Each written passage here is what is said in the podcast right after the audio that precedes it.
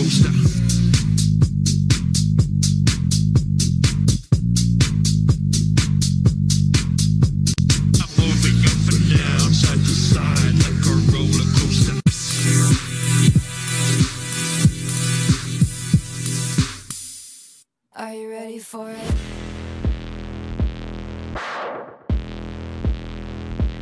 ¿Qué tal? Muy buenas madrugadas a todos nosotros, a todos ustedes. Regresando de las vacaciones, literal, nos va a pasar como a los niños que mañana regresan a la escuela, la mayoría que, que aquí en México inician año escolar.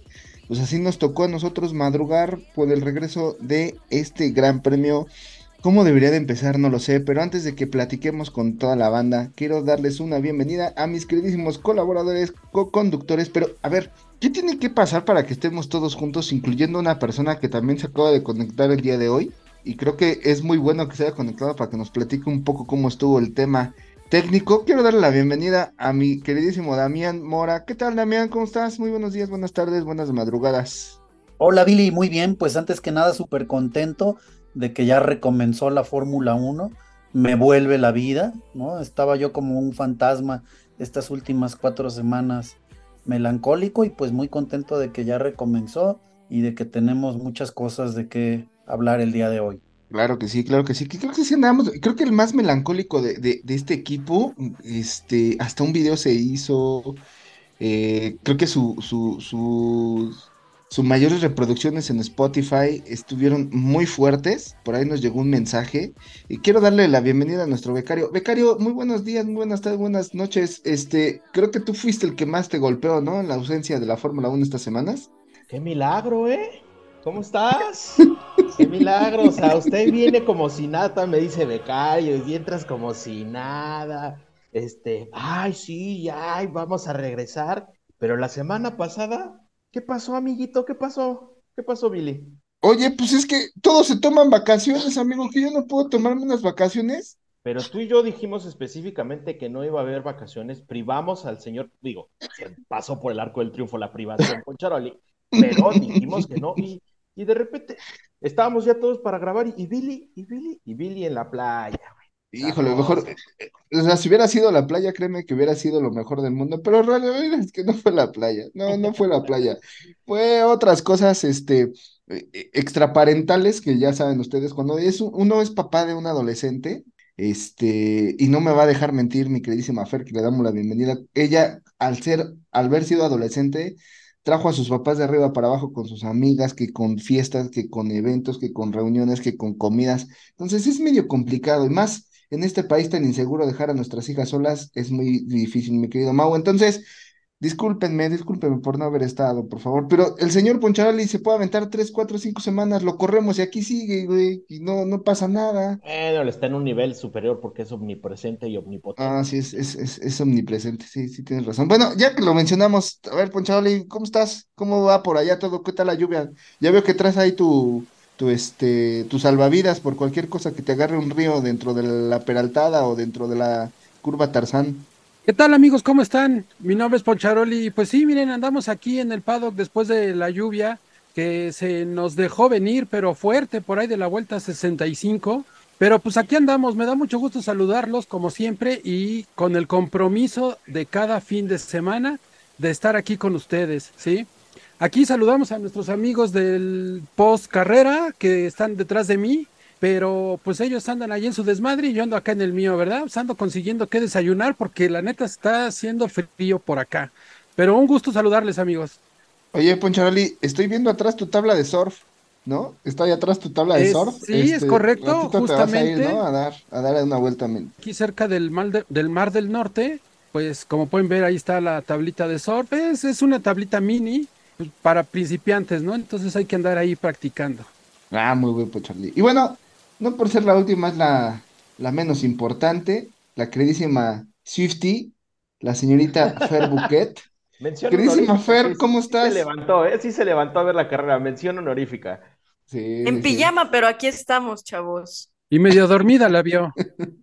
Es que está cansada, pues, o sea, se fue a un concierto de tres horas y luego despertarse temprano, su, este, su fiesta de cumpleaños, todo ha sido bastante, bastante intenso las últimas semanas, ¿o no, Fer? Fue, fue concierto de Taylor Swift y al día siguiente fue este concierto de Candlelight, de hecho. Ah, pues con razón anda con. anda Fuimos teniendo, fuimos teniendo matices, la verdad, este fin de semana. Pero bueno, ¿qué tal amigos de Radio Check? Muy buenos días, muy buenas tardes, muy buenas, buenas. Este, feliz regreso de Fórmula 1, chavos. Feliz lluvioso safety car regreso de Fórmula 1. Y muy random, por cierto, empecemos por ahí, muy, muy, muy curioso este, este paddock, ¿no? Ahora sí que como diría el meme, sin podio. estoy, estoy cansado, jefe. Estoy cansado, jefe. Así me empezó la desmañanada, güey. Ya no aguanto. Estuvo raro. Yo quería platicarles, amigos, si me dan chance, pues como no había estado con ustedes, eh, había estado escuchando los programas y tal, de, de un fenómeno que vi muy presente durante esta ausencia, y si quieren después pasamos, ¿no? Allá los temas propios de la carrera, y que siguió estando súper, súper, súper presente en redes sociales, en noticieros, en noticieros no especializados de deportes como, como los de Televisa y Azteca y esos que no saben nada de nada, el tema de el rendimiento de Checo Pérez, la sustitución de Checo Pérez, el sabotaje contra Checo Pérez, y no, no quise dejarlo pasar porque realmente durante todo este parón fue la, la comidilla de muchos medios, se entretuvieron con eso, muchas veces no hay como con qué entretenerse en el parón de verano, y, hoy parecería que lo usaron para mantener el chisme y mantener titulares sobre la, sobre la Fórmula 1, lo cual me pareció de alguna forma injusto, sobre todo contra Checo, ¿no? Que haya sido uno de los temas a hablar durante el parón y que haya seguido siendo un tema de crítica. Y no porque lo defienda, como siempre ustedes me conocen, yo soy uno de los de los críticos más, eh, o que trato de ser uno de los críticos más neutrales y, y realistas respecto del rendimiento de, de Checo Pérez, pero sí me pareció como absurdo escuchar incluso a jefes de equipo, ¿no? En entrevistas de jefes de equipo eh, de, de Ferrari, de Mercedes, de McLaren. Ahora el tema es preguntarles que qué opinan de, Checo Pérez y su rendimiento frente a Max, ¿no? Como si eso fuese relevante para los otros equipos. Y siento que esto ha sido un poco parte, pues, de, de esto que hemos creado particularmente en México, ¿no? Hay que ser muy claros. Checo Pérez no ha tenido ni tendrá ni nunca tuvo posibilidades de ser campeón del mundo, aunque incluso algunos de este, de este, este orgulloso grupo al que pertenezco, de ustedes cinco, lo haya pensado que sí. La realidad es que pues no es cierto, ¿no? Yo respeto mucho las opiniones, pero no es cierto. Y, y esta, esta esperanza o esta ilusión o esta desinformación sobre lo que Checo podía o no podía hacer se fue volviendo una, una de estas bolitas de nieve, ¿no? Y empezó siendo como que sí puede, sí puede, sí logra, no, no, no ha podido, nunca pudo, ni podrá porque no tiene el talento, no tiene eh, la trayectoria, las habilidades, el patrocinio, los genes, son muchas cosas. Es un gran piloto, pero ser campeón y ser un gran piloto, lo hemos dicho en innumerables capítulos, es una historia súper diferente. Y eh, pues nosotros le dimos pie ¿no? a, a, a Checo a que sintiera esta presión, al grado de que él se lo creyó y, ha piloteado cada vez peor. Ese ha sido el resultado de esta presión que ejercimos los mexicanos, que tanto lo queremos, que ha ejercido la prensa internacional y que ha ejercido él mismo al creer que podía ser campeón. Y el resultado es, pues, que su pilotaje va en, en detrimento, ¿no? Y creo que eso, pues, lo quería decir hoy porque justamente se conecta con lo que vimos en la carrera de hoy, donde se distinguen los campeones de los no campeones, ¿no? Un campeón no comete una cagada y, desafortunadamente, pues Checo sí, Checo sí es un piloto que comete errores. Entonces, bueno, quería hacer ese pequeño intro sobre lo que yo vi durante el parón en cuanto a comentarios sobre Checo para que, pues, quien me quiera complementar o debatir y, y demos paso a, a hablar sobre el Gran Premio.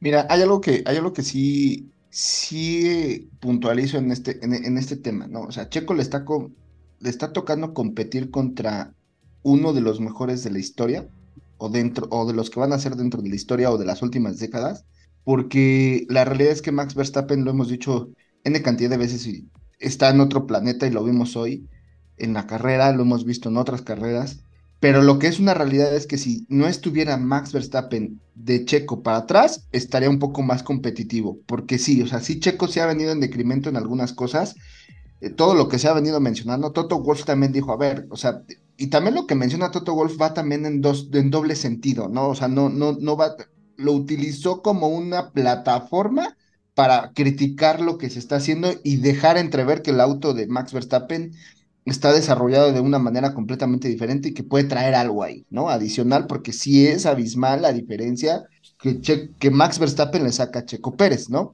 Ahora bien, el auto y el equipo va a estar siempre alrededor de Checo. Y regresémonos unos años antes, ¿no? O sea, hoy Max, Max, Max. Max, este, perdón, este, hoy en día, este, Max Verstappen alcanza las nuevas, la- la- las nueve victorias de, de un Sebastian Vettel, que en aquella época era igual de demoledor, digo, no tan poderoso como lo es ahorita Max Verstappen, contra un Mac Webber que era un piloto, yo puedo decir que sí, con un, una diferencia de pilotaje y una diferencia de conducción, este, de, de, conocimiento diferente al de Checo Pérez probablemente en esa época y que sí compitió de tú a tú contra, contra un Sebastian Vettel. Pero eh, sí aquí hay una diferencia abismal porque el auto está hecho a imagen y semejanza de Max Verstappen. ¿Por qué? Porque a Max Verstappen le gusta tener sobreviraje, le gusta derrapar, tiene una velocidad impresionante en curvas. Y Checo Pérez es más de su viraje. Checo Pérez le gusta tener el auto mucho más hacia adelante, mucho más agarrado para tener mucho más velocidad en recta. Y al inicio de la temporada el auto estaba completamente, no indomable, pero, no, e- pero estaba con una conducción diferente más hacia, hacia, hacia, el, subir, hacia el sobreviraje, ¿no? Hacia la parte de enfrente. Si estoy diciendo una pendejada, critíquenme, díganme lo que sea, a lo mejor puede ser que me esté equivocando, pero no, no creo. Y la, reali- y la realidad es que al momento que Max y que Checo y que todo el equipo alrededor de Checo Pérez y que toda la gente alrededor de Checo Pérez, este, mediática y, y, y- y sobre todo los periodistas mexicanos, que eso es lo que hacemos siempre cuando hay un deportista, porque lo hacemos con la selección mexicana, lo hacemos con jugadores de la NFL que ni siquiera están en el roster principal y ya dicen que van a jugar toda la temporada. O sea, eso es lo que hace el periodista mexicano sobre levantar a un, a un deportista porque es lo único que tenemos y de balonglorearnos, ¿no? Por así decirlo. Pero el auto está hecho a Max Verstappen. Max Verstappen lleva años en el equipo. Ese auto está mira, hecho para él. amigo, amigo, yo eso es algo, mira, que he escuchado muchísimo y, y, y diferiría un poquito, vamos, tienes, tienes razón, pero no en el sentido de que está hecho para Max Verstappen. Sí se le da mejor el coche, sí funciona mejor Max en el coche, pero aquí hay que recordar una cosa. Antes que Max y antes que Checo, hay alguien que es el que realmente está ganando las carreras y está ganando los campeonatos, que es Adrian Newey. Adrian Newey hace el coche y él en su cabeza dice, esto es lo que yo voy a hacer para que sea el coche más rápido de toda la parrilla. El que lo pueda manejar, qué chingón, y el que no lo pueda, se la va a pelar. Pero no es tanto, o sea, sí es cierto que Max le gusta más traccionar adelante, que Checo le gusta más traccionar atrás, pero es mínimo, amigo, o sea, porque Checo tampoco no es idiota, o sea, Checo no es tonto. Evidentemente, si tú le pones un coche que tracciona más adelante, le va a tomar 20 vueltas y va a decir, ok, güey, son pilotos de Fórmula 1, se adaptan chingoncísimo a lo que sea, ponles un carrito de paletas y en tres horas ya están derrapando. O sea, son buenísimos para adaptarse. Esto de que Checo lleva dos años y no logra entender que el coche está hecho para traccionar adelante, no es cierto. Son pilotos de Fórmula 1, cámbialo de equipo y va a seguir corriendo súper chingón.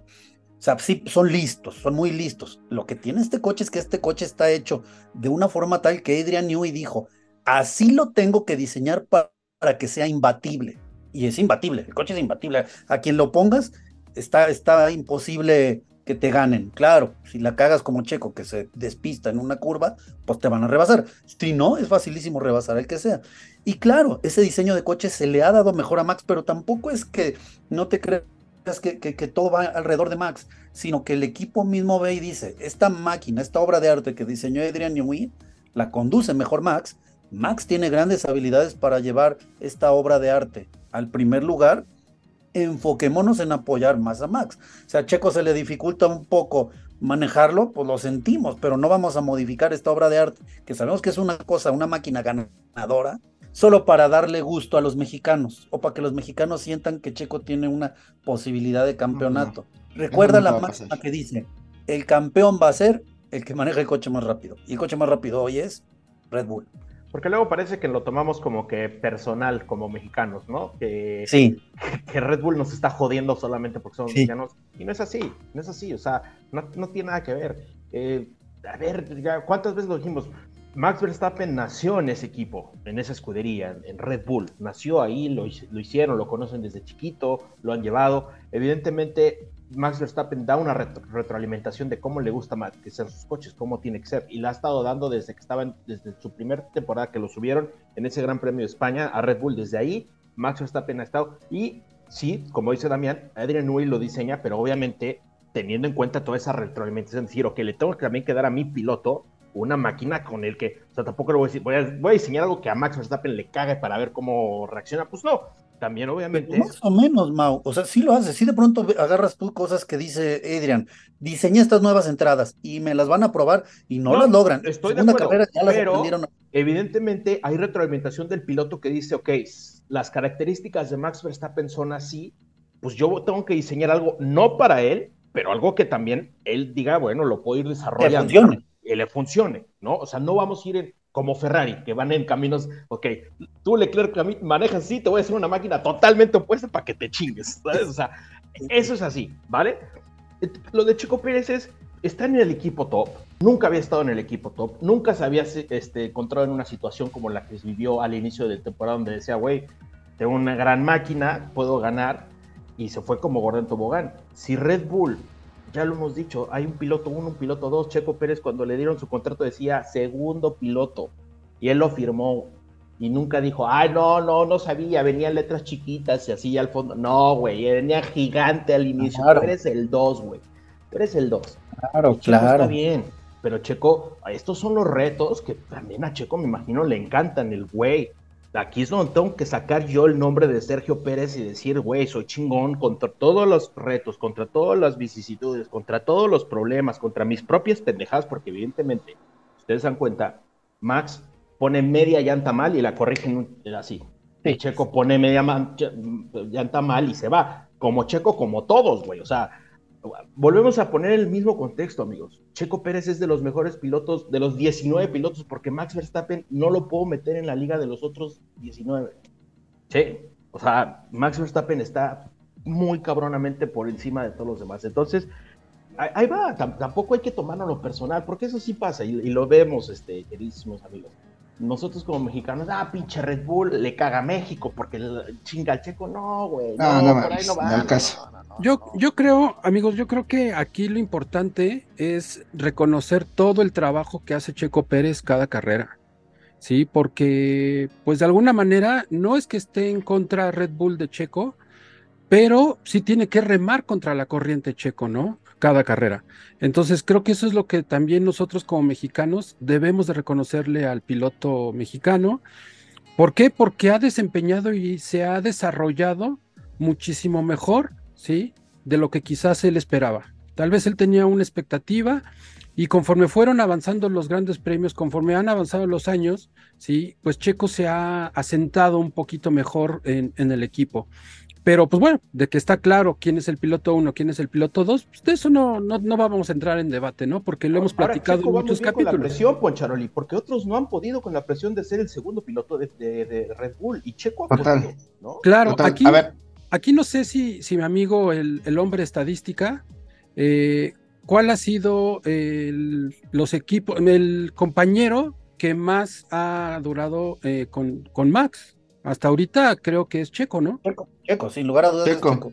Es Checo, eh, está entre Checo y, y, y Richardo. Digo, después del post, Richardo es Checo, ¿no? Pero a ver, o sea, recordemos que Checo como tal firmó un contrato para estar en Red Bull porque era el único piloto en ese momento, en esa época, que podía ayudar, y- uno, sin asiento, dos, y que podía ayudar al equipo al campeonato de constructores de algo que ya tenía planeado el equipo un año antes. El único piloto que podía enseñarle a Max Verstappen a gestionar neumáticos, porque recordemos, Max Verstappen no era tan gestionador de neumáticos. El único piloto que podía ayudarle a, enseñarle a gestionar neumáticos era Checo Pérez. El único piloto que no le iba a poder competir de tú a tú con unas ansias porque eres piloto nuevo y quieres demostrar era Checo Pérez. Y el único piloto que te iba a ayudar a tener esos puntos adicionales era Checo Pérez, porque al final del día era el único piloto dentro de toda la parrilla que le iba a dar esa eh, tranquilidad, entrecomillado, de- del segundo para atrás. Pendejadas, sí, tonterías, sí, desconcentración también, y es algo que Checo ha tenido que trabajar y batallar desde inicios de su carrera, ¿vale? Exprime el coche hasta donde puede, hasta donde se puede exprimir el coche. Lo hizo con Sauber, lo hizo con McLaren, le compitió, le compitió a Jenson Button en McLaren en un momento y después Jenson Button le dijo, a ver, soy campeón del mundo, yo soy el número uno y vámonos aterrizando, ¿no? Y también Checo se le fueron las, se le fue la cabeza en ese entonces, ¿no? Entonces, eh, eso es lo que tenemos que entender y aprender, que Checo Pérez es y será el mejor compañero que pudo haber tenido el equipo Red Bull en esta era, y yo creo que en las demás, porque ni Mark Webber, ni, ni Richardo, ni nadie más. Es el único segundo piloto, tipo Rubens Barrichello, si lo quieres poner en, en- en- en proporción para lo que es Max Verstappen hoy en día. Un si Valtieri Bottas para un un Val- Valtieri Bottas para Luis. Bottas para Luis, exacto, porque si tú en este momento 2024, si tú estás pensando un largo plazo a 2026 para que Max sea cuatro, cinco veces campeón del mundo o pegarle a un siete veces campeón del mundo, tienes que voltear a la parrilla y ver a quién vas a subir que no le vaya a querer pisar los talones a un Max Verstappen. No hay. Va- ¿Vas a subir un Piastri? ¿Vas a subir un Lando Norris? ¿Vas a subir a un Carlos Sainz? Que probablemente podría ser el que, eh, ¿no? Podría como que medio compensar la salida de Checo Pérez. ¿A quién pondrías? No hay nadie. ¿Qué Porque opina Fernanda Swift? que.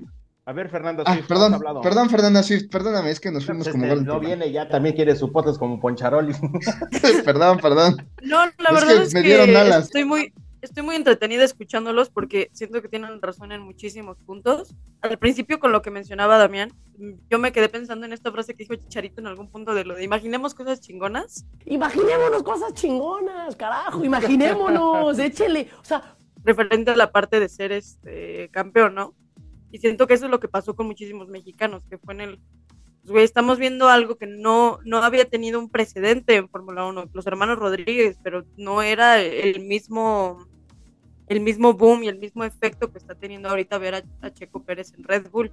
Sin embargo, pues sí, justamente, él, él firma un contrato en el que dice segundo piloto y tristemente, de alguna manera tristemente, pues ya se, ya se sabía a qué iba y se sabía que era alguien que no le iba, no iba a causar problemas, no iba a ser un Richardo que iba a estar peleando de quiero ser el número uno, o sea, no, iba, no iban a haber estos problemas.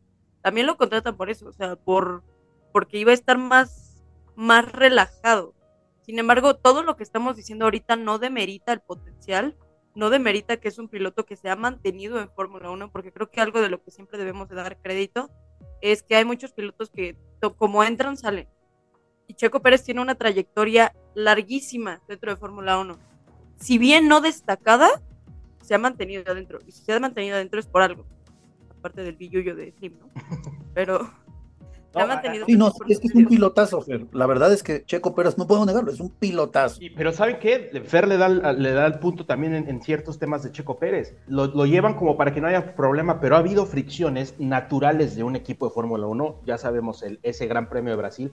Pero fíjense cómo se maneja y cómo lo maneja Checo. Evidentemente da declaraciones. Es un ser humano, está ardido, está prendido. No pasó a mayores.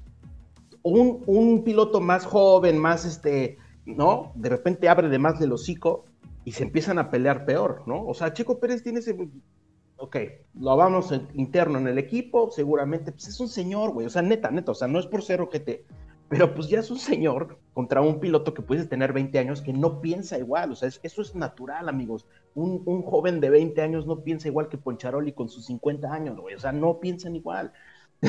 Perdón, Poncharoli, por lo de 20. No, hombre, ya, pues, gracias por el anuncio. Pero bueno, es que es así, o sea, también, también ese, ese, ese, vamos a bajar de las revoluciones, lo platicamos adentro, ya, güey, ¿sabes qué? Tú, venga tu madre. Sí, mira, yo-. Yo también considero que las mismas características de Checo, tanto deportivas como personales y de, de cuestión física, encajaron con el equipo, ¿sí? ¿Por qué? Porque se dieron cuenta que es un piloto que no está tras los reflectores, que es un piloto pues mesurado con sus declaraciones, que no se andaba peleando fuera de pista con, con algunos de sus equipos o de sus mismos compañeros, ¿no? Eh, yo lo único que recuerdo de Checo, eh, lo más, eh, digamos, intenso que llegó a tener, pues fue cuando estuvo con Ocon. Sí, cuando fue compañero de Ocon, creo que ahí sí fue donde hubo muchos roces entre ellos, ¿no? Tanto dentro de pista como fuera de pista, ahí en el paddock, en, en, en, el- en los Madurez boxes. de los- fue inmadurez de los dos. Exactamente, pero creo que Checo fue madurando, como bien lo dices, Damián, fue creciendo y se y vino a encajar muy bien al equipo de Red Bull, ¿no? Para los intereses que tenía el equipo y lógico también coincidió pues, que no tenía el asiento y creo también que pues Checo teniendo una visión de su carrera a futuro, pues lo vio como esta es una oportunidad que no voy a volver a tener, entonces pues vamos a entrarle, vamos a agarrar al toro por los cuernos y, dar lo mejor dentro de este equipo, ¿no? Y creo que lo ha logrado, creo que ha tenido muy, muy buenos resultados, a pesar de, como todos los pilotos, ¿no? Sus errores, sus fallos, pero ahí va, poco a poco sigue, sigue trabajando y la verdad va a ser eh, muy gustoso que logre un nuevo campeonato de constructores y pues que ojalá el segundo puesto se lo alcance a llevar él. Y a pesar de todo, y a pesar de todo, hoy sigue siendo segundo lugar, con una ventaja bien, con todo y todo, ahí sigue en segundo lugar. Exacto, sigue siendo que lo va a subcampeón. lograr. Ese es el Y objetivo ahora- del contrato, güey. Claro. Y ahora otra cosa que la gente, pues, o sea, solo lo ven como, es que no está siendo campeón, no está dando el rendimiento. Güey, se Ubican las puertas que se le van a abrir, o que se le están abriendo más bien, a Checo Pérez a raíz de esta oportunidad con Red Bull. O sea, no- es casualidad, no es casualidad y, y va muy de la mano el, el tema de los patrocinios, que no es como de solo Red Bull está ganando, también está ganando Checo. Y es luego también cosas que la gente deja de lado, o sea, no es solo, es que está en segundo lugar, pues sí, güey, sigue siendo segundo lugar de cuántos. Es el segundo mejor piloto. Es el segundo. muchos, ¿no? Y me gustan las, las declaraciones de Christian Horner. Checo es nuestro piloto para el 25 y si cumple los objetivos, bueno, para el 24, finales de 24, y si cumple los objetivos, lo vamos a renovar, pero así, con los ojos vendados. Y eso es, Y es- eso es algo creo que le da a él, a Checo y a todos como el, tranquilos, ahí van, Tan- los objetivos se están cumpliendo. Y tan es así la, la importancia de, de la posición que lleva Checo, que creo que el, el podio de Gasly lo disfrutó tanto que, que dijo, quedé arriba de Checo, ¿no? Entonces Checo también se está volviendo o se volvió en, en el objetivo de los pilotos que vienen detrás de él, ¿no? Pero es que Checo es el mortal que sí le puedes ganar, porque el otro cabrón es imposible ganar. Sí, claro, no, o sea, Exacto, hablando de exacto. Checo nada más, porque Max es, es- hagamos un podcast aparte con él, ¿no? Ahorita no, no, no viene él aquí, entonces creo que eso también es alentador para Checo, ¿no? Puede ser una motivación extra, ¿no? El que el día de hoy haya salido enojado, encabronado, molesto con él mismo por lo que sucedió. Digo, al final fue un incidente que le perjudicó, pero pues bueno, creo que también eso a otros pilotos que vienen detrás de él los motiva, ¿no? Y es muy valorado que Checo sea parte de esa motivación de los que vienen detrás. Si lo pensamos, fuera de la cagada que cometió hoy, y que insisto, los, los, los pilotos que tienen madera de campeón no cometen cagadas. Pero fuera de esa cagada, ¿qué opinan de su carrera hoy? O sea, la carrera la hizo muy bien, hizo un carrerón. Muy, muy bien. Metió una cagada en el peor momento, pero hizo un carrerón. Y ¿Les tuvieron parece? una estrategia muy buena al inicio de la carrera, ¿eh? Creo que eso fue lo que lo ayudó mucho. De- de la- nada más quiero cerrar con algo, amigo, pero si no se nos Si va. hubiera y venido la semana pasada, hubiera tenido más tiempo aire Billy, pero no, adelante. no, no, es que, digo, para cerrar el tema de Checo Pérez y, y- y que quede claro el palmarés de su carrera, tiene más de 300 grandes premios, ya rebasó a Rubens Barrichello en grandes premios. Es un piloto que tiene 13 años en la máxima categoría, que vino de lo- del equipo más abajo al equipo top. Es un histórico Ha de la categoría. es un ¿eh? Eso histórico sí, de la eso sí. categoría, eso sí va a ser un histórico de la categoría, histórico del automovilismo mexicano, junto con Memo Rojas y junto con este con los hermanos Rodríguez, ¿vale? Digo, en su proporción Adrián Fernández, porque fue el que catapultó a todos estos. O sea, es Adrián Fernández pre, Adrián Fernández post, Adrián Fernández, Sí, ¿no? pero en la Fórmula 1, Billy, Checo va a quedar en los libros de historia. Chico va a quedar en los libros de historia y vamos a, vamos a estar viejos y vamos a ver libros que va a sacar y vamos a conocer historias de Checo, sus memorias, estoy seguro que lo va a hacer. Y eso es algo que debemos de estar aplaudiendo y estar contentos. Más de 300 grandes premios, más de cuatro carreras ganadas, podios, híjole, o sea, sigamos disfrutando. Campeón del mundo va a ser, pero sí va a ser campeón de nuestros corazones y campeón dentro de México. ¡Ay, perro! Ay, güey. Ay, güey.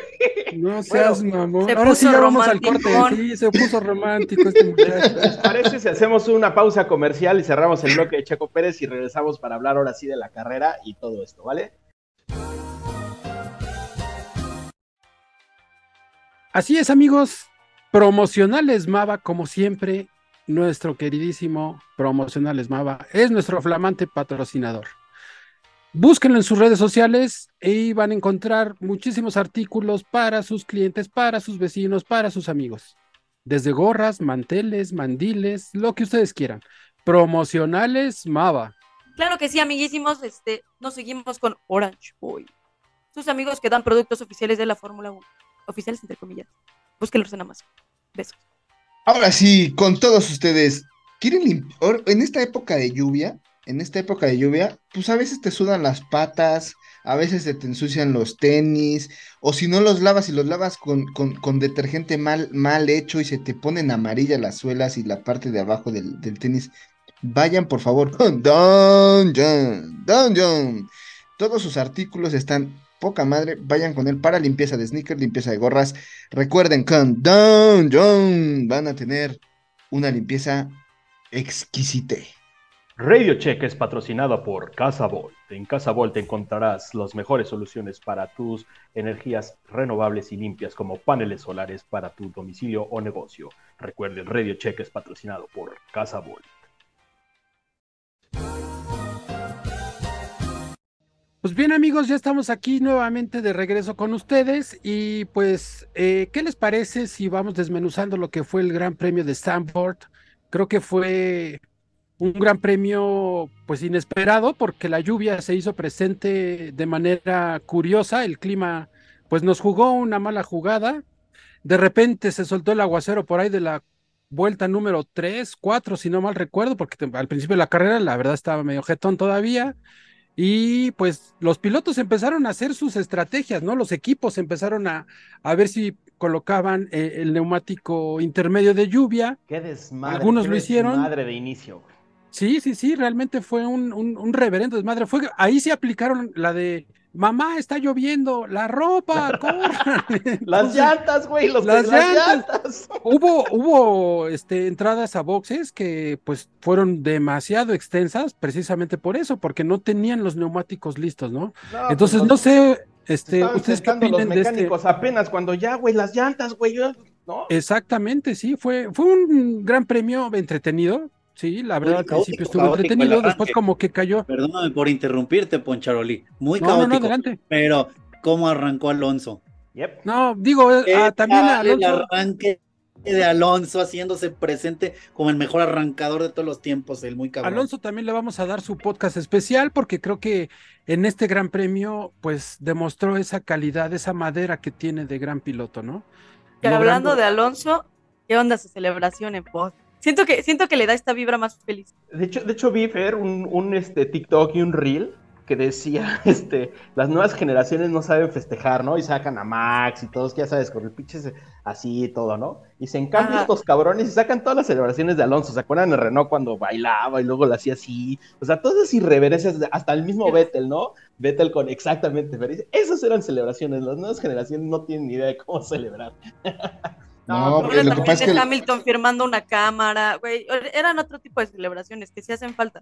Y de hecho siento que falta esa, que ya acabamos como que la sección Checo-Verstappen, pero la celebración de Verstappen que era muy, pues, también icónica de él, el que se sentaba en, en el carro, que ya tampoco lo hace. Hace- Hacen falta muchas Le- cositas. Es el pero- síndrome Hamilton. Cuando ya ganas tanto, ya ni lo celebras. Y es como, ¡ay! Otra vez ganamos. ¡Uh, sí, ya. Pero bueno, pues regresando a la carrera, sí, esta es una super largada de Alonso, pero después con lo de la lluvia sí se hace un desmadre, ¿no? Se, se fue todo al carajo, uno se, no entiendo a McLaren qué quiso hacer, no, no sé, los dejó afuera a los dos, pésima estrategia, lo de Checo, la primera parada tar- lenta, pues normal, lo que estábamos diciendo, ¿no? Pues los mecánicos apenas estaban abrochando las agujetas cuando ya, güey, Inters, Inters, hay que ir al garage, sacarla, se hizo un desmadre delicioso, pero ese, ese factor lluvia, amigos, pues es lo que hace que se rompa todos los guiones, ¿no? Mercedes también se descagó, ¿verdad? Con esa, con esa primera salida. De repente Russell ya estaba al fondo. ¿no? Y dices, ¿qué, qué pasó? Pero, y de repente Juan Yusu estaba en segundo lugar, o sea. Los McLaren, los McLaren, o sea, les rompieron todo a los McLaren, ¿no? O sea, también en esa parte. Y qué bueno, porque yo no quería ver a Lando Norris en el podio, Oh. honestamente no quería ver. Piastri sí, pero Lando Norris no lo quería ver ahí ni en pintura. Y qué bueno, otro trofeo, y qué ¿no? bueno. Pregunta, ¿quién choca con más estilo? ¿Latifi o Logan Sargent? Pues ahí se dan un quien vive, ¿eh? Yo le, yo le sigo dando mi corazón a la Tiffy, la neta. Ya, Sargent ya se está ganando ese el mote, ¿eh? Así es que si sigue así, se va a convertir en el rey elite de los choques. Ahora, porque eso es lo doloroso, amigos, de Williams. Estaba poca madre ayer en la calificación y la caga en un error Sargent y pierde el, el poder calificar mejor.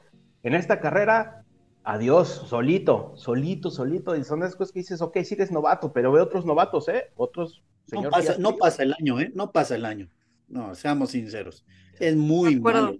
De acuerdísimo. O sea, La pues, verdad es que se lleven al la whisky. Inclusión forzada de Estados Unidos. Es la inclusión forzada de Estados Unidos.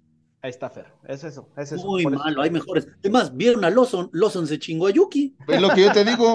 El whisky, el whisky, la verdad, se rifó. El Bueno, William eh. Lawson se, se rifó el whisky. O sea, y corre. ya, Digo, Sí, pero debutó siento con. que la- eh, su equipo Alfa Tauri le puso el pie a Yuki con unas estrategias muy dudosas, dejándolo mucho tiempo en pista. Se tuvo que madrear Yuki con medio mundo, siempre con las de perder. Y muchas veces ganaba Yuki, ¿eh?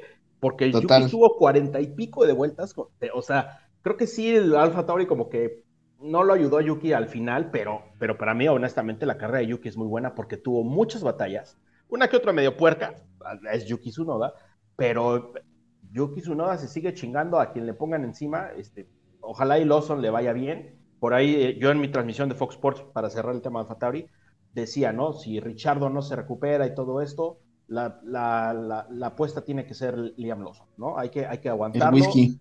Se subió, igual así como las llantas, también el güey andaba pajaré, de repente, oye, padrino, vas para adelante, te subes con una práctica con lluvia, ¿qué podíamos pedirle y qué podíamos esperar? Vamos a ver en Monza con su full program cómo le va. El accidente de Richardo Fer, ¿era Piastri o mi decir- muñeca?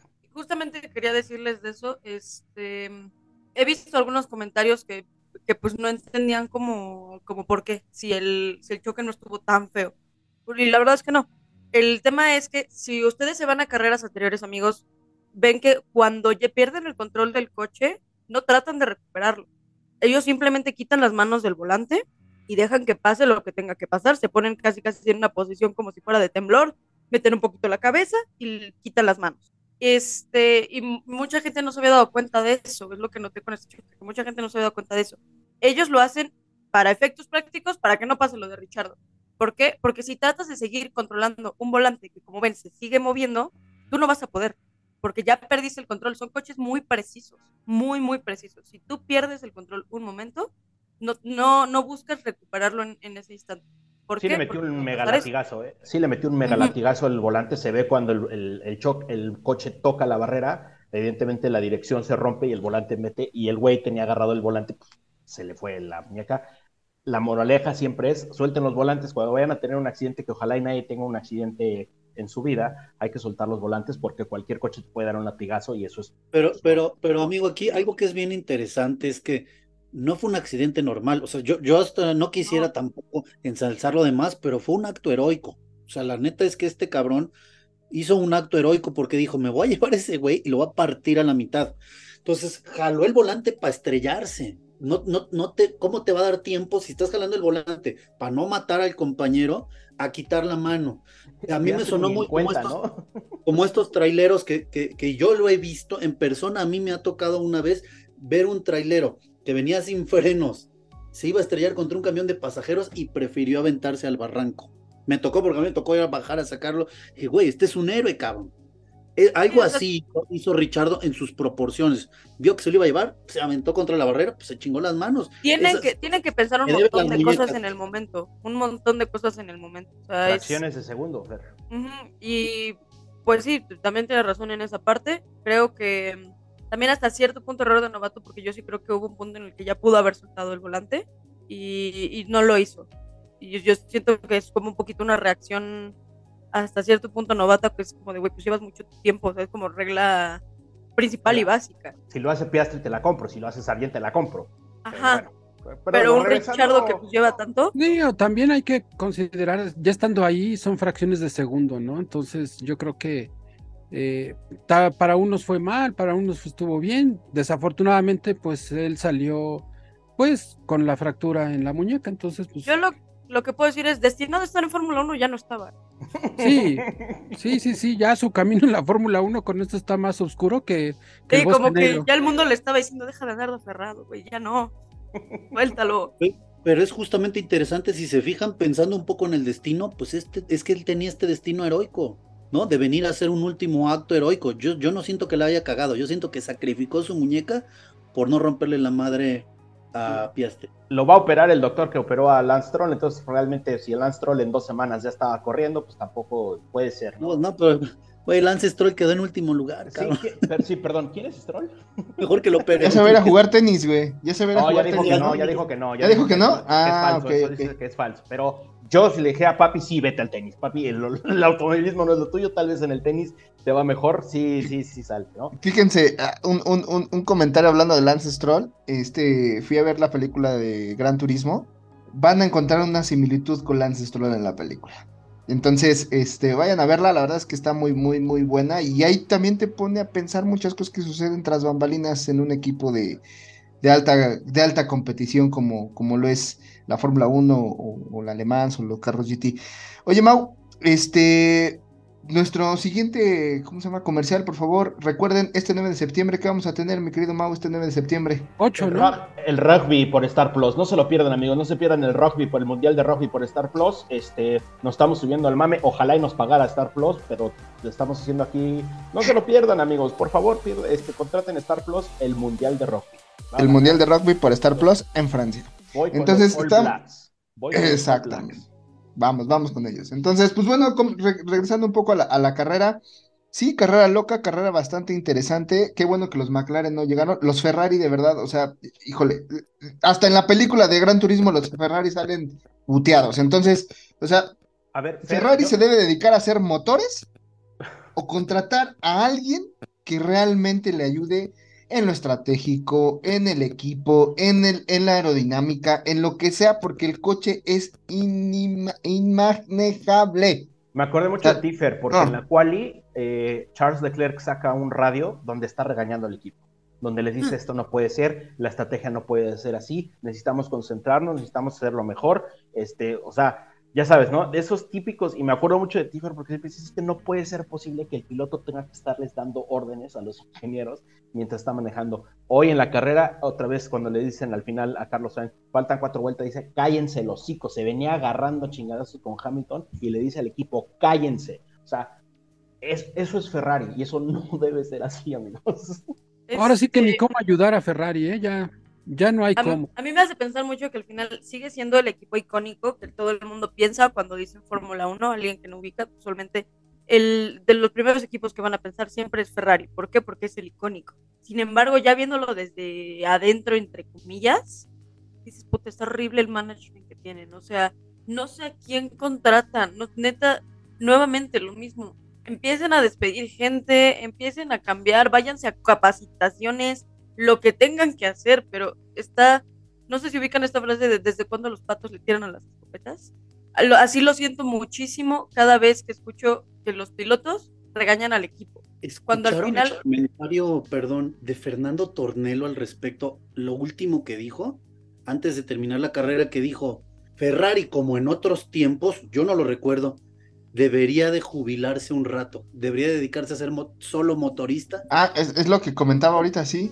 Ay, no mames, ¿a poco eso alguna vez lo hizo? Dijo a la chingada de los coches, solo voy a ser motorista un rato y luego vuelvo a armar equipo. Sí, creo que sí lo hizo hace muchos, muchos, muchos, muchos años, porque Pero, Enzo Ferrari no, porque era... Es el único equipo que ha estado todas las... Sí, y temporadas. no, yo creo que lo ha de haber hecho en alguna otra categoría o algo así, no lo recuerdo, sería bueno investigarlo, pero, pero este, es que sí, o sea, Ferrari no puede ser posible, este, en cualquier categoría le está yendo de la chingada, o sea, no, no, no está teniendo, yo creo que Enzo se está revolcando en su tumba y en sus cenizas y en donde esté, o sea, el equipo va no de peor en mal, sino de de, de, de, peor a, lo, a lo jodido, porque están jodidos totalmente ese equipo.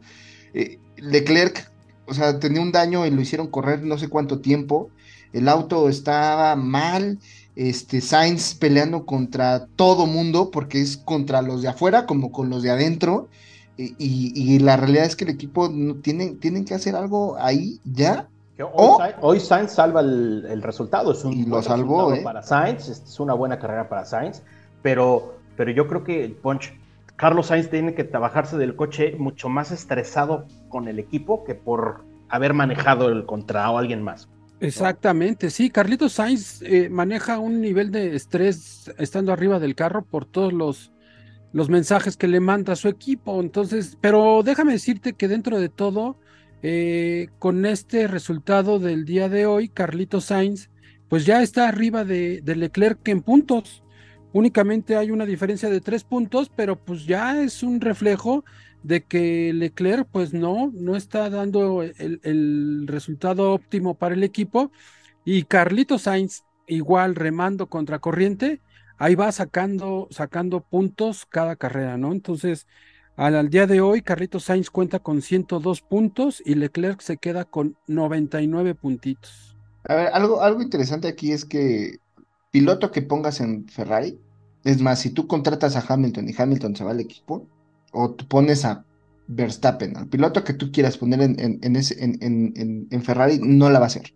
O sea, ese equipo necesita una reconstrucción de cero, como cuando llegó Schumacher, que se llevó gente de Benetton, que se llevó gente de, de- de equipos para poder agarrar y hacer, y cuántos años le bastó y le costó a Schumacher hacer ese equipo ganador. Y de ahí en fuera, el remanente fue ese gran, ese eh, campeonato de, este, de bote pronto que le, que le sucedió a Kimi y lo que pasó con, con, con Massa, que también deberíamos de comentar ese tema de Massa, ¿eh? De, de, de lo que salió en esa última, última semana. Adelante, Fer. Este, a ver, yo les quería preguntar algo hablando de todo este terrible manejo de Ferrari, que es horrible, efectivamente es horrible, chavos, podemos concluir eso.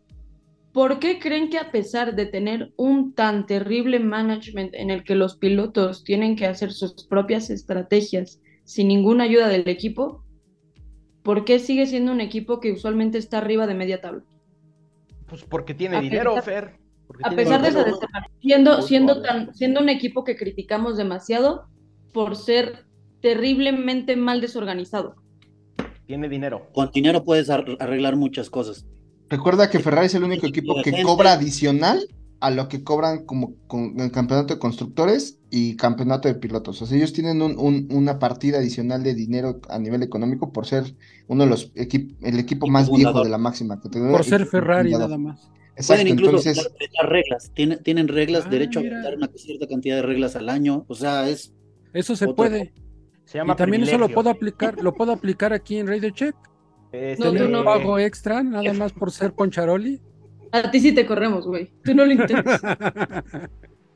No, no te lo recomiendo. Como abogado no te lo recomiendo. Ya No, estoy, es que- gen- nada más les recuerdo que estoy generando antigüedad, ¿eh? Y ya bien. el sindicato ya está también a mi respaldo. Ah, mira. Chavo, no firmaste, no firmaste para tener tu antigüedad. No, es, es el dinero, Fer, es el presupuesto que tiene Ferrari para hacer algo, coches mucho mejores que los otros que no tienen el mismo presupuesto. parcharlos, parcharlos, porque mira, no es que no es que hagan un gran coche, pero tú tienes un equipo como Williams que detecta que tiene un fondo plano que no funciona y ya se chingó. Sin embargo, tienes un equipo como Ferrari que de pronto dice, ¿sabes qué? Es que este coche le está brincando el lado izquierdo delantero. Pues métele un parche, quítale este fibra, ponle dos cortes, cámbiale la placa. Todo eso cuesta una lana, que hay equipos que no lo tienen. Entonces, para Ferrari es más fácil ir parchando, parchando, parchando, parchando. Los coches, tú piensas, al final del año todos los Ferraris terminan siendo unos Frankensteins que no se parecen en nada al coche con el que comenzaron. Pero se necesita lana para hacer eso y medio mantenerse al nivel.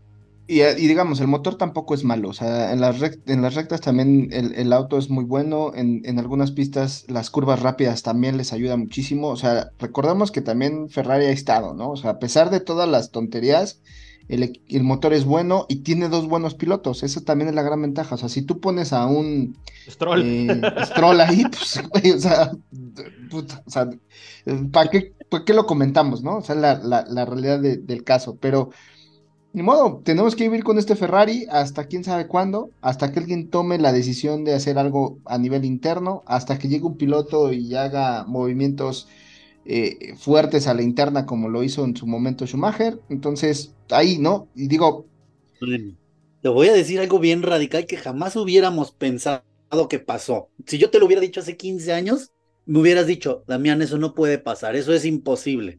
Que vendieran McLaren y que vendieran Williams. Y, a- y los Williams a los gringos. Entonces, ¿descartarías que en uno o dos años digan a la chingada, vendan Ferrari? Después de haber visto que equipos triunfadores de antaño, de tradición, como McLaren y Williams, fueron vendidos, ¿tú crees que ahora es imposible que vendan Ferrari? El No, italiano en es tan en necio 15 y tan años pendejo podemos que ni tener la eso saben respuesta. hacer, ¿eh? No, el Sin italiano es pedo, se va a llamar Ferrari Inter de Miami. Lo va a comprar Oigan, amigos, aprovechando que o lo tenemos a compra Damián Mbappé. Y, este, y sumándonos un poquito a la dinámica que tuvimos la semana pasada, que nada más tuvimos tres personas en el capítulo, este, hay un término que Pues, hubo perdón. esta semana, eh, bueno, esta carrera, Damián, que igual si nos ayuda rapidísimo, porque se nos está acabando el tiempo, el tema del aquaplaning. Para la gente que no sepa, hoy hubo un chingo de aquaplaning, la penalización de Checo viene precedida de un aquaplaning. Si nos ayudas rapidísimo a, a explicarle a alguien que no sepa el término, ¿qué es el aquaplaning? Por Sí, claro, mira. En principio, bueno, hay que entender qué es el agarre para entender qué es el aquaplaning. Y lo vemos todos hasta en los coches, en, en- en nuestra casa, en los coches cotidianos todos los días. El agarre es justamente esa fricción que existe entre una llanta y el suelo y que nos permite que los coches se muevan, den vueltas sin que se deslicen. Cuando empieza a haber agua entre el coche y el asfalto, a eso se le llama aquaplaning. Y, y el principio pues es muy básico. ¿Cómo me voy a agarrar del asfalto si entre el asfalto y la llanta hay agua? Entonces a las llantas que se les hace, nosotros pues en nuestra casa vemos que todas nuestras llantas tienen unas líneas, un, grabado. Ese grabado lo que hace es que trata de aventar el agua hacia atrás y hacia los lados para que la goma siempre esté en contacto con el asfalto y no tengamos tanto aquaplaning y haya agarre. Lo mismo pasa en la Fórmula 1. Lo que sucede es que las llantas de la Fórmula 1 son lisas, entonces al no tener eh, ni una línea, no desplazan absolutamente nada de agua. Y con poquita agua que haya, las llantas van a, separarse del asfalto y se van a deslizar. A eso se le llama aquaplaning. Y es por esto entonces que la Fórmula 1 permite dos tipos de llantas diferentes. La llanta intermedia, que tiene unas líneas que permiten desplazar hasta 40 litros de agua por segundo, que es algo como absurdo, y las llantas extremas, que son las azules, que permiten desplazar creo que hasta 80 litros de agua por segundo. Esas llantas pueden ir casi casi sobre un río, van aventando todo el agua hacia los lados y hacia atrás y permiten que haya un poco de contacto entre la goma y el asfalto. Entonces, pues es- eso es el aquaplaning, es el, es el deslizamiento que sucede eh, de los coches porque las llantas se, se interrumpen en su contacto con el asfalto por un flujo de agua. Se me ocurrió un chiste tan malo que ni siquiera lo voy a decir. Mejor me lo voy a ahorrar. Ay, sí, dilo. Dilo, dilo. Las, podríamos decir que las llantas las full wet son el Moisés de las llantas. Van abriendo la agüita, ¿no? Sí, y sí, van abriendo el agua. Es, y que es, que es incluso algo evidente para nosotros como telespectadores, el spray. Que cuando tú ves una llanta normal, se echa un poquito de spray. Cuando meten las intermedias, sale un chorro de spray. Cuando meten las full wet, no se ve nada. Que van aventando tanta agua, porque esa es su función, aventar el agua para los lados, que van abriendo caminito en el río. Hoy el accidente de Juan Yusó, la salida de, de Hamilton, la de Checo, la de creo que también este, Botas y Tsunoda, puro aquaplaning. Ustedes van a ver las llantas bloqueadas, sin movimiento, y el coche va deslizando como en, como en hielo. Es puro Un jabón, como un jabón en la bañera. Ahora, sí, sí. que, el- que el- cuando Checo se sale, eh, donde le pega de atrás, lo rescata poca madre, ¿eh? Porque Checo Sí. deja que se vaya el coche y en el momento preciso mete el volantazo para voltearlo y que la misma fricción lo frene un poquito y nada más Y le mete acelera. lleguecito. To- Y sí pegó un poco, ¿no? Pero muy leve tocó el. Pudo ser peor, Billy. Se pudo haber ido como, su, como Juan Yuso, ¿no? Este, Sí, Es sí, más, sí, total. cuando toca, cuando toca sus llantas ya estaban moviéndose para adelante. O sea, no frena con el freno porque él sabe que no puedes frenar con el freno. Que ese es otro, otro de los de los problemas del aquaplaning, que mucho, y que nos pasa incluso en, en calle. Cuando uno siente que se te está patinando el coche, instintivamente metemos el freno y el coche planea todavía más. Eso nunca se debe hacer. Y ellos, pues tú lo ves, no lo hacen. Dejan que se vaya, que se vaya, que se vaya, y en el momento exacto no meten el freno, sino el acelerador hacia el, hacia el sentido opuesto. Checo lo hizo perfecto. Fue dejando que se diera la vueltita y cuando vio que se iba a estrellar, empezó a acelerar y lo rescató, si no, ni el cuarto lugar tiene. Como aquella maniobra, Billy, de Max Verstappen en Brasil. De Max Verstappen. Una de las mejores maniobras que he visto en mi maldita vida. Ese ¿Del tre- tronco del 360? 360 de Max Verstappen Sí. es Sí. en el Gran Premio de Brasil. Ese estuvo súper, súper bueno. Y, y bueno, pues ya vamos, vamos terminando este queridísimo programa. Muy buena carrera. Estuve, la verdad, atento a las redes sociales, a los comunicados de, de, de la, de la FIA y de la Fórmula 1. No hubo reclamo por parte de Red Bull este, de esos cinco segundos, entonces la carrera queda como está. En Eh, Checo Pérez- tu pinche podio, Gasly. Ya, disfrútalo, ya. Sí, disfrútalo, ya, ya, ya, ya, ya, ya. Mejor ganarlo en la pista y no en la mesa. Sí, no, eso ya hubiera salido, la realidad es que no salió absolutamente nada, la carrera quedó como está. Eh, la próxima semana tenemos el Gran Premio de Monza, ese, ese Gran Premio sí se le da Checo, entonces pues esperemos que, se, que, que- le vaya muy bien en ese Gran Premio. Alonso también se le da, qué bueno que ya regresaron los Aston, el Aston Martin, o más bien Alonso y... eh, eh, aquí sería Alonso, Alonso and Friends, ¿no? Entonces, pues vámonos, les recomiendo que, que vayan a ver Gran Turismo, de verdad es un peliculón, a toda la gente que le gusta el automovilismo deportivo, es una gran película, me emocioné mucho, la realidad aquí, ver las diferencias, me pensé en Mau, la verdad es que sí pensé en ti Mau, y, ¿por qué estoy cerrando con esto? Porque te imaginé, y te imaginé corriendo un auto de esos ahí compitiendo, ¿no? Contra con estos jugadores de Xbox o simuladores. Muy buena película, se van a divertir, se van a entretener y sobre todo vamos a entender muchas cosas que pasan dentro del box que, que, que típicamente a veces no lo sabemos, ¿no? No como lo de Drive to Survive, aquí lo dramatizan, pero toman partes que realmente suceden en un, en un gran premio o en una carrera. Mi querido Mau, mi querido Poncharoli, mi querido Damián, mi querida Fer, muchas gracias por estar aquí con nosotros. Hoy en día estuvimos todos, nada más faltó María, pero bueno, estuvimos todos. Esta carrera Es del milagrazo. nos trajo. Es un milagrazo, milagrazo. el regreso, ahora el regreso de la Fórmula 1. Yo me siento como que volví a clases, güey. Realmente fue regreso a clases. Sí. Sí. No, pues muchas gracias, eh, por haber invitado a tu programa, mi querido Billy, y discúlpame por no invitarte al anterior, pero pues no andabas disponible, ¿eh? Pero pues un saludo a todos los que nos escuchan, gracias, de verdad, muchas gracias. Amigos, un abrazo, les dejo desde Sandboard. Oye, y pues, ya me voy a ¿traías Italia, voy a Monza. ¿Traías chanclitas o botas? ¿Con, con qué? No, botitas para la lluvia, botitas para la lluvia. Sí, me las regaló Valteri. Tiene sentido, todo tiene Sí, sentido. total, total. Río Valtteri, botas. Te vas con cuidado, Poncharoli, por favor. Ya estás, ahí les hablo de Con la Italia. sombrita y con paraguas. Y con Venga. viáticos limitados, porfa, no vayas a. No, no, no, sí, seguro. ¿Va a llover allá en Limitadísimo Italia andamos. o- Este, pues no sabemos todavía, vamos a tener que hablar con la chica del tiempo, del clima, a ver qué nos dice. Eres un dios, Poncharoli. Cuídense mucho. Un abrazo a todos y nos vemos Chau, la chau. próxima settimana. Vámonos. Ah, la próxima settimana parlamo italiano. A la próxima settimana. Ya, ya despide. Baigón, vámonos.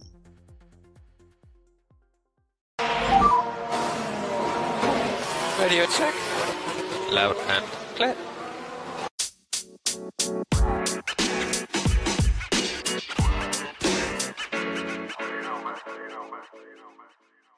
Fórmula 1.